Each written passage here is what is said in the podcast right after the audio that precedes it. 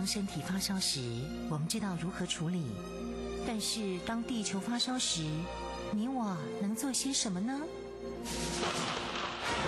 当地球发烧时，冬天不冷了，夏天下冰雹，雨林在缺水，草原沙尘暴，北极熊会灭绝，人类的家园将被摧毁。财团法人台湾永续能源研究基金会邀您一同关心：当地球发烧时，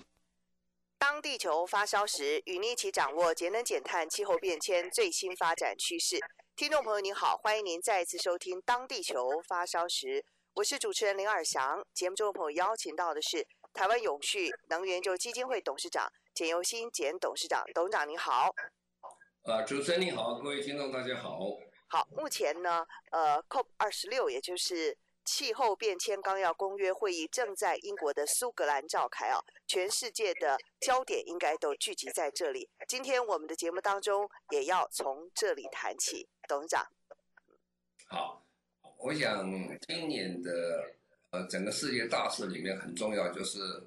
联合国气候变化纲要公约会议，呃，今年在苏格兰开啊。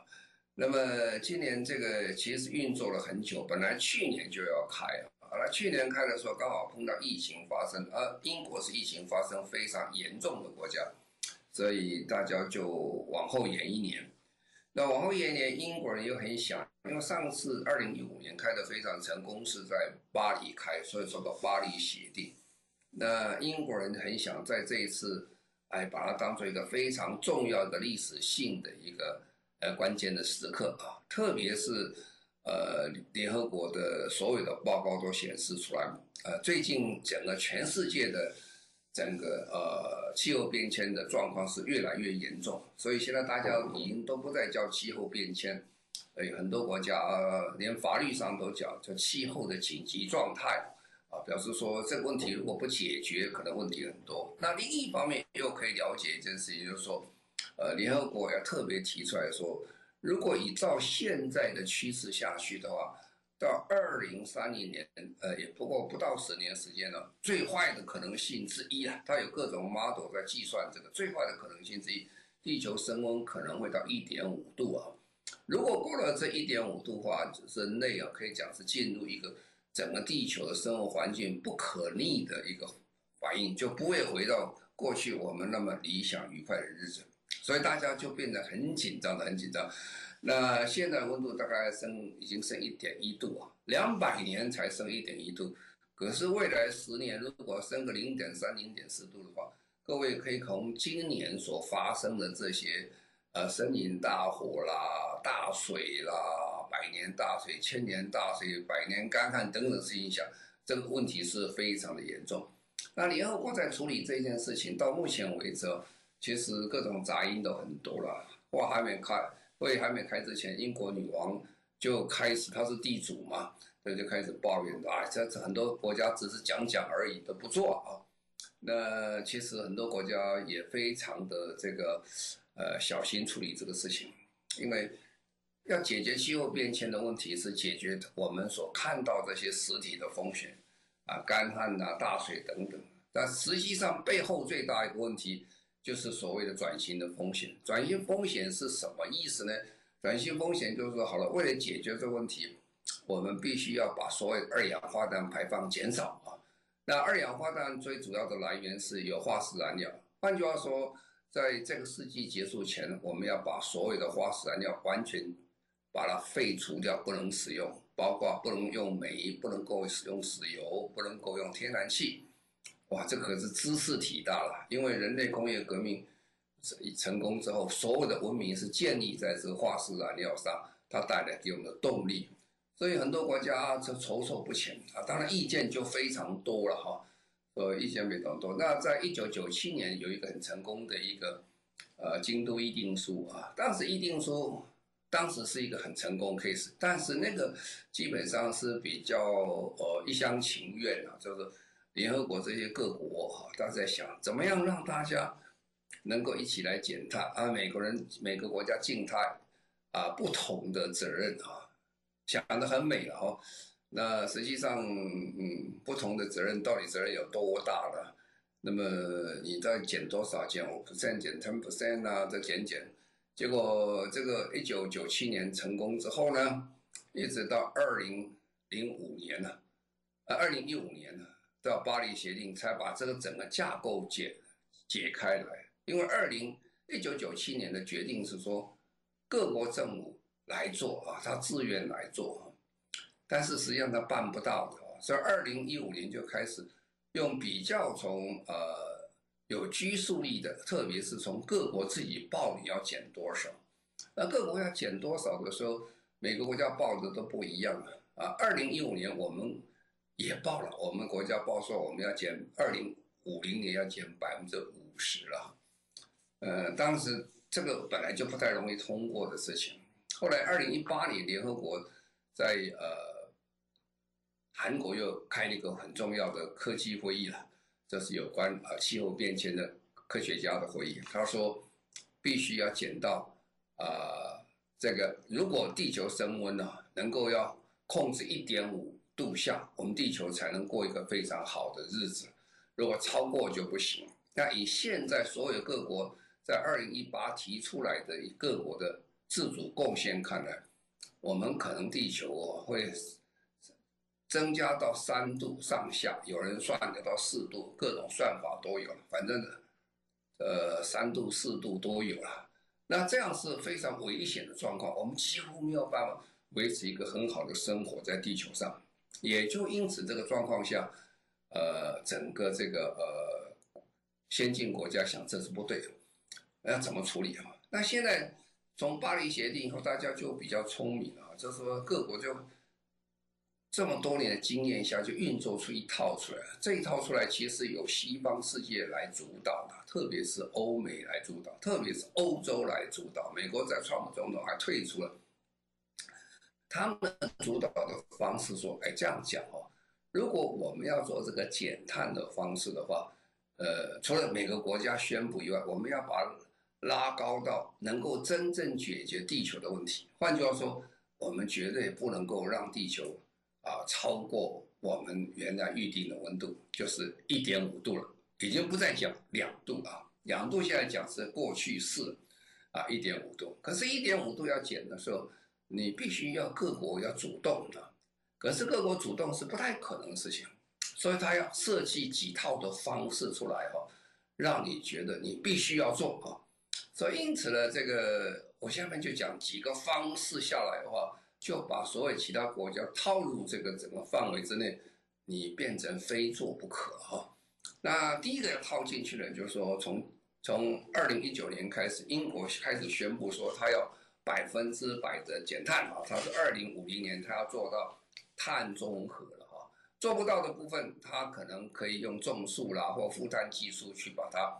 啊把它平衡掉。换句话说，产生的碳跟吸收碳要得到平衡的状况。那不久就呃联合这个呃欧盟也说他要这么做啊，欧盟也宣布他要碳中和。那么二零一五年呢，呃不去年去年联合国大会的时候，这个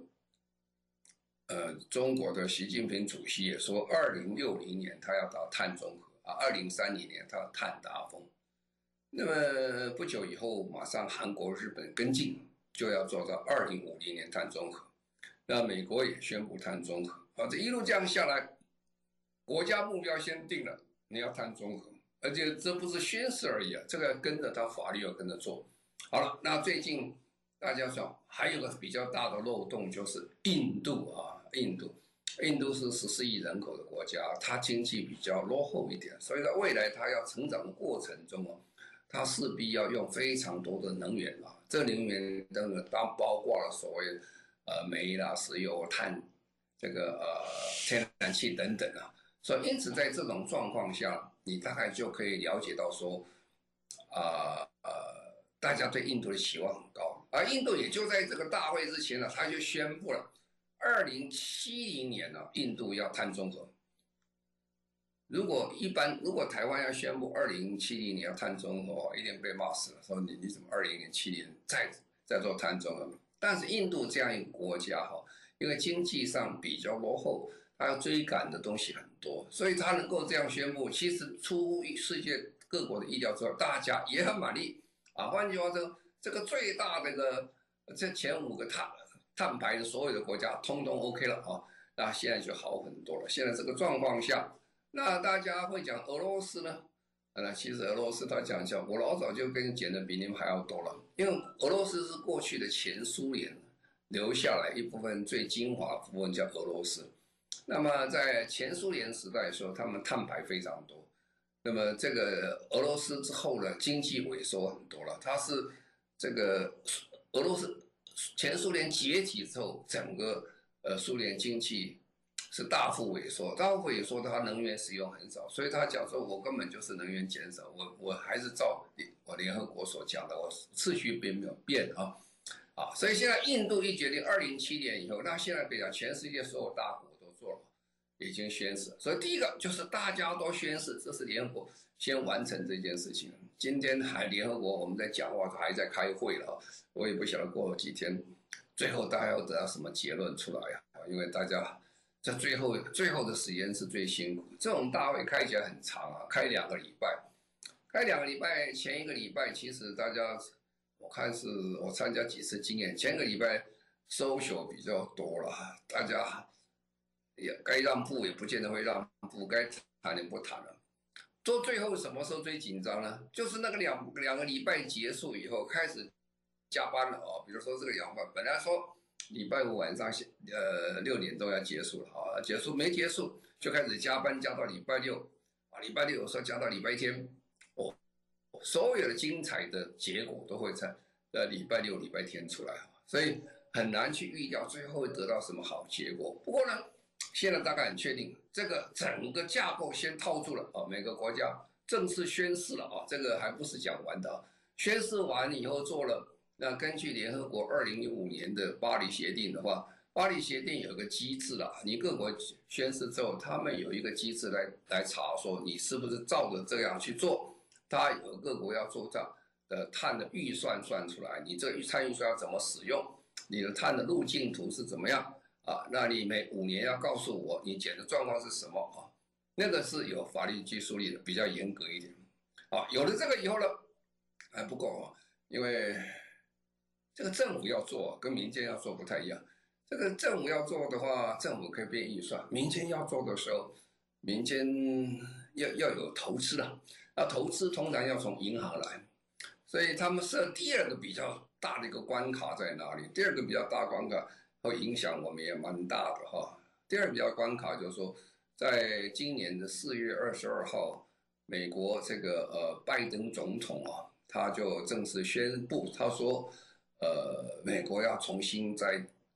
主导这个气候变迁的事情，是拜登总统的外交最重要政策之一。所以他是找了四十个国家的元首在开线上会议啊，线上会议，美国就宣誓说，哎，美国重返世界舞台了。他们要在二零五零年要碳中和，哇，这是很大的宣示。那第二讲说说，我不但是要进入二零五年碳中和，我在二零三零年了，要把原来奥巴马时代所答应的碳排放，把它拉高，拉高多少？从二十六、二十八，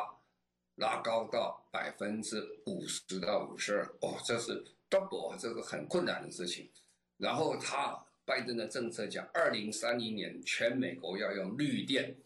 哦，这又是非常大的一个宣示，非常大的一个做法哈。我我我最近听到一个故事，讲说我们这个台积电要到美国亚利桑那去投资设厂，这个是应美国政府的要求，呃邀请啊，就他们去投资。听说那附近很远的地方土地都涨了，那个涨的那个地方本来不是一个很好的地点啊，因为。不是一个农业开发的地区，所以生活比较辛苦一点。但是阳光很大啊，那所以他在附近啊，附近很多，呃，因为台积电它是工厂嘛，它土地也不要那么大，但附近很多土地都涨价，涨是涨什么价呢？听说他们附近的土地啊，已经算准了，二零三五年美国全部要绿电了。那么将来实际上你工工厂到美国去也要求要用绿电。啊，你要求用绿电的话，你就要有太阳能啊，或者风能来发电。所以，呃，很多很聪明的美国人就在附近，老实讲是炒地皮，炒什么地皮？炒再生能源地皮啊。将来他们打算，呃，会产生产非常多的绿电啊，不但是攻击台积电，还攻击大附近的地方。所以美国这个国家，它其实动作很快啊。它政府宣布二零三五年要全国用绿电的时候，就大家都在想，就往这边走。所以我们常常讲，一个国家政策是真的是决定哦，我们这个呃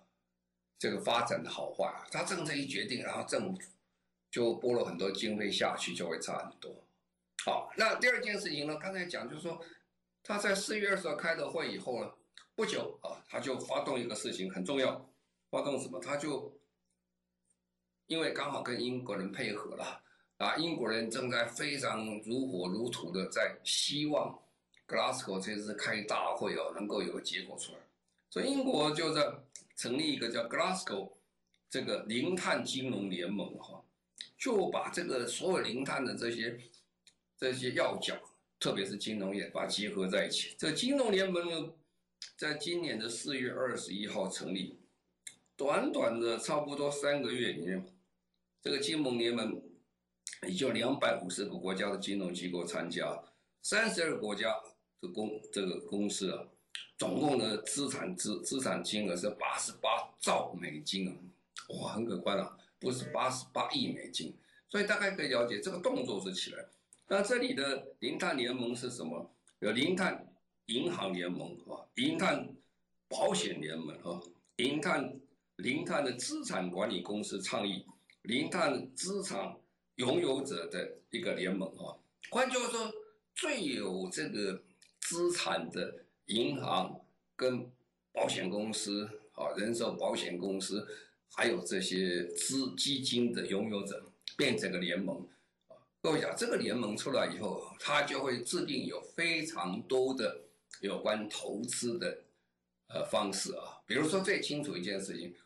银行哦，我们最近跟很多银行在谈所谓零碳的事情。银行通常银行讲说，我没有什么排碳啊，是是银行没有什么排碳，他们都是办公室嘛，最多是用电而已嘛，还用汽车了，好用摩托车去去跑跑业务而已，那个这个其实碳很少。可是未来哦，很重要一件事情，当联合国在讲这些所谓银行联盟的时候，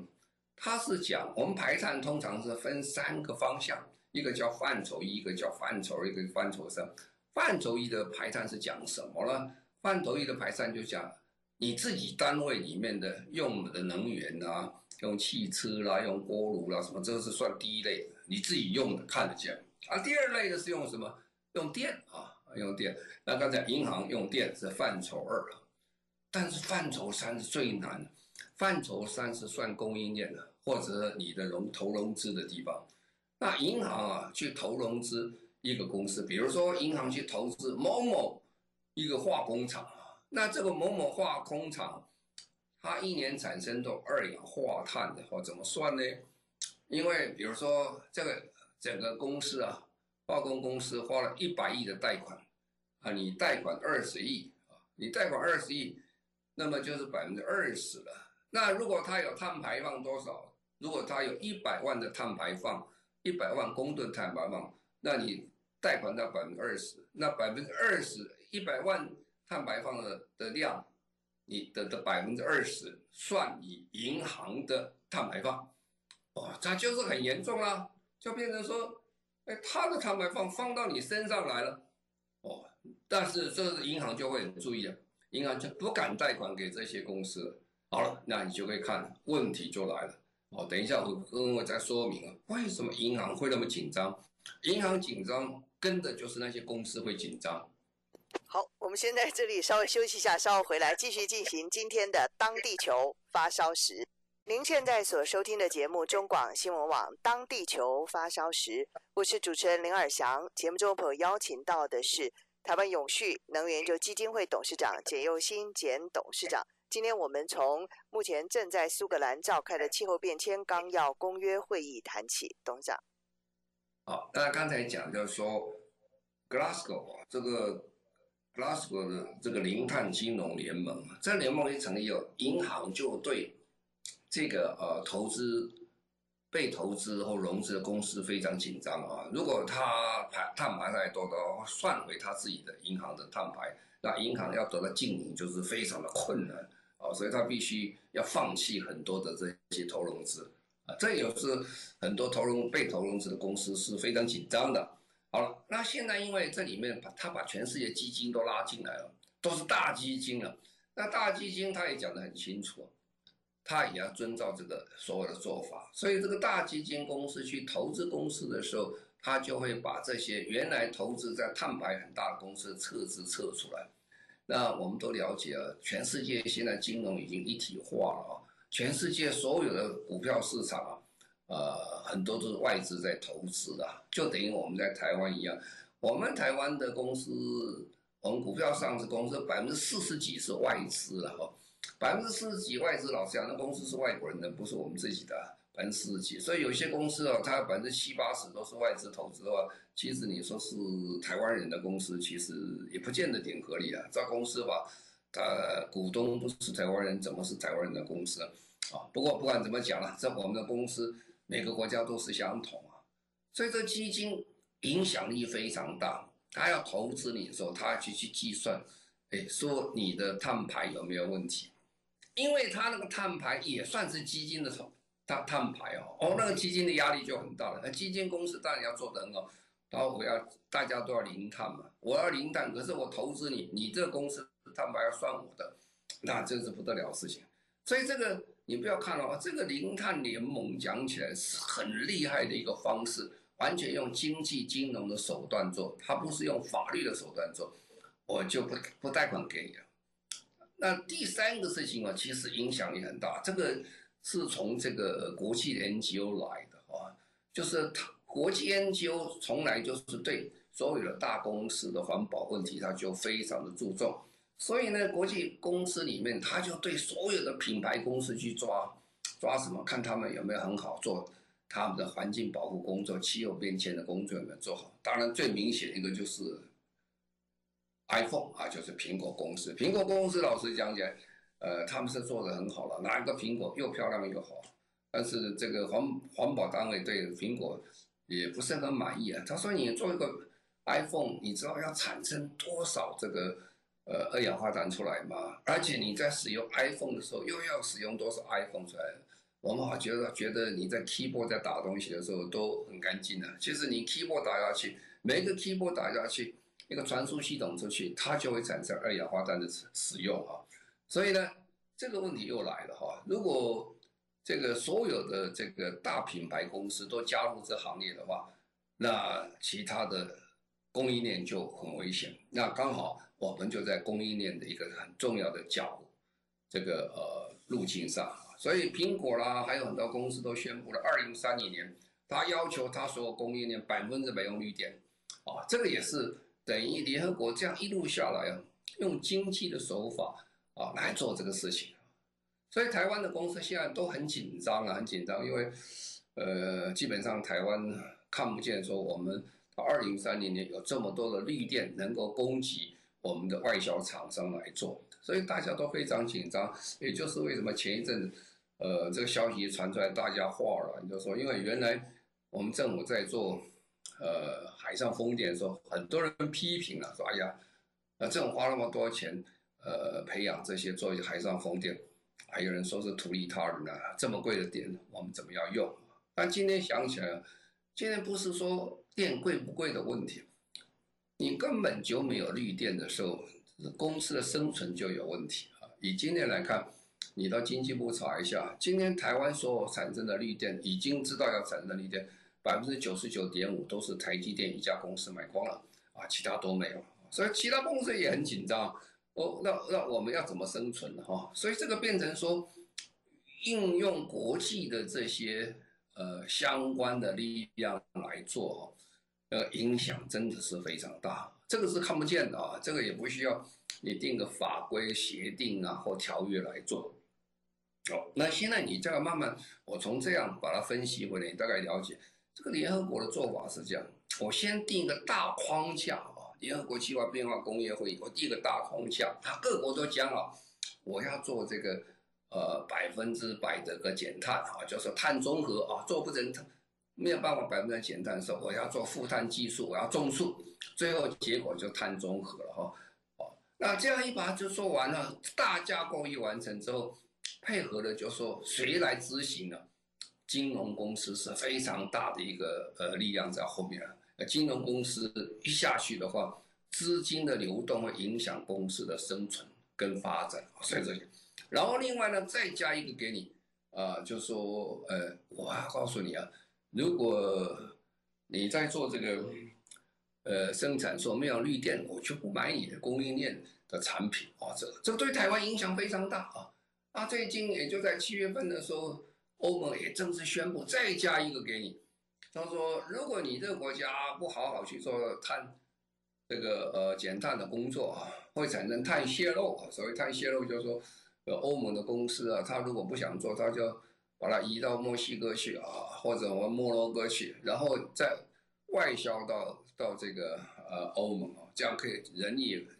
人工费也可以减少，减碳的工作也不要做。呃，欧盟说这个叫碳泄漏，这个是不容不容许的。所以呢，呃，今年的七月就宣布了，二零二三年很快哦，一年多以后，欧盟正式宣布要收碳关税啊。这个碳关税，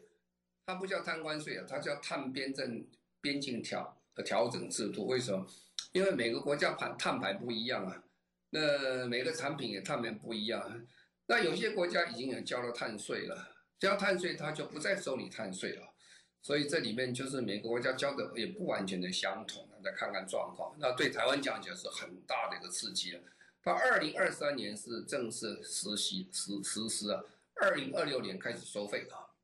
这就很大。当然开始的时候，呃，你大概就知道说，它第一个先规定几个大排放源，钢铁、铝业啊，化学肥料、水泥跟电力啊，这几个是它开始要抽的。我一抽下去很可怕，啊各位想，我们台湾的水泥哦，大概是这样，我们台湾的水泥一公吨哈，大概会产生零点八五公吨啊，就是不到一公吨的二氧化碳啊，或者多一点点。那就算一公吨好好好计算，如果我产生一公吨的二这个水泥，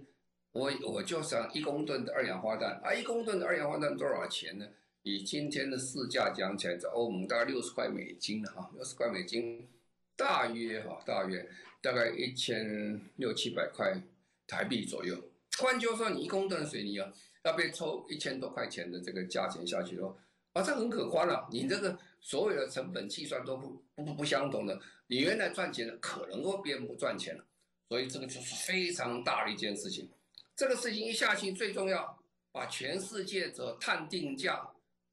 慢慢把它拉平了哦，就你台湾定便宜也没用，你到那边要交嘛，所以你台湾势必要把这价钱拉高上来，拉高以后，逐渐会达到世界统一的比较接近的碳定价会出来，所以这个变化是非常大。那我们今天再做个说明。好，我们在这休息一下，稍后回来继续进行今天的当地球发烧时。您现在所收听的节目中广新闻网当地球发烧时，我是主持人林尔翔。节目中的朋友邀请到的是台湾永续能源基金会董事长简又新简董事长。今天我们从正在英国苏格兰召开的气候变迁纲要公约会议谈起，也谈到国内的产业各项的发展。董事长，请。好，那。另外还有一招也是联合国一直在做的什么事？联合国从二零零三就开始做所谓责任型的投资啊，责任型的投资就是说，哎，希望你们这些公司投资的时候要注重 ESG 啊，E 就是我这个 environmental 就是环境啊，S 就 so social 是社会面，G 就 for governance 就是 ESG 这三件事情要非常的重视啊。最近这一两年里面，ESG 里面 E 突然变非常的大哦，因为重点都在 E 了。因为为什么要气候变迁的问题，所以他就开立到一大堆这个所谓的条件出来看。那其实世界各国的呃人都一样啊，上有政策，下有对策啊。你说 ESG investment 啊，ESG 投资很重要，我就去设 ESG 投资的基金啊，让大家来买啊。那这个设计这些基金的时候，他就各种怪事都有了，因为人都是这样的。他十件事情做了两件，他就说他已经做到了。所以 ESG 基金里面，现在全世界流行的 ESG 基金里面，大概很多的成分都是不合格的啦。比如说 ESG 只做了十十项里面做了两项，他也号称他也做了哈。所以现在欧盟也对这个也非常的头大，所以他们设立一个呃，就是永续金融的揭露这个准则了啊。如果这个准则讲起来讲白一点，叫反漂绿法案，就是这些人呢是假 ESG 的名在卖 ESG 的东西出来，这是很可怕的一件事情啊。就等于最近我听到台湾讲这个事情也很可观，呃，因为大家都注意注意到一个问题啊，碳权的问题啊。可是你买不到碳权，所以很多国际碳权的掮客在台湾卖碳权，但是也有很多诈欺集团的利用这个在卖碳权啊。所以我碰到好几个工商业的老板啊，他讲碳权，我一听，哇。这个骗子也很多了哈，所以我说企业的老板呢，要与时俱进，要先去了解什么叫碳权啊，谁可以卖啊，从哪里来？我这买一场空是非常可怕的事情啊。好，那这就是各位了解。现在我把这个综合这个结果，你可以看哦，联合国从二零一五年以后，它这个整个态势变，它先定一个一个原来很大的一个呃一个框架啊，叫做。这个碳中和，碳中和以后它实行的时候，他就找金融业来帮忙，找金融业来推，因为金融业决定这个，呃，企业生存非常重要，你有贷款才能够生存嘛。如果没有一个公司都能靠自己钱，很少这种不多的哦。好，然后再来就是刚才讲的，有这个呃 E E S G 投资的基金哦，然后再用碳关税等等啊。那台湾的公司就在这个状况下。第一个被我们国家也也要做这个碳中和嘛，所以我们国家法律定了。啊，第二个，我们国家要外销，但是你被这个供应链卡死了，你就是一定要百分之百用绿电，那就很累了啊。那这个做起来是很辛苦的事情。然后呢，过去台湾的公司都非常反对政府收碳税、碳费。最近我碰到他都愿意交了，只是交多少的问题了。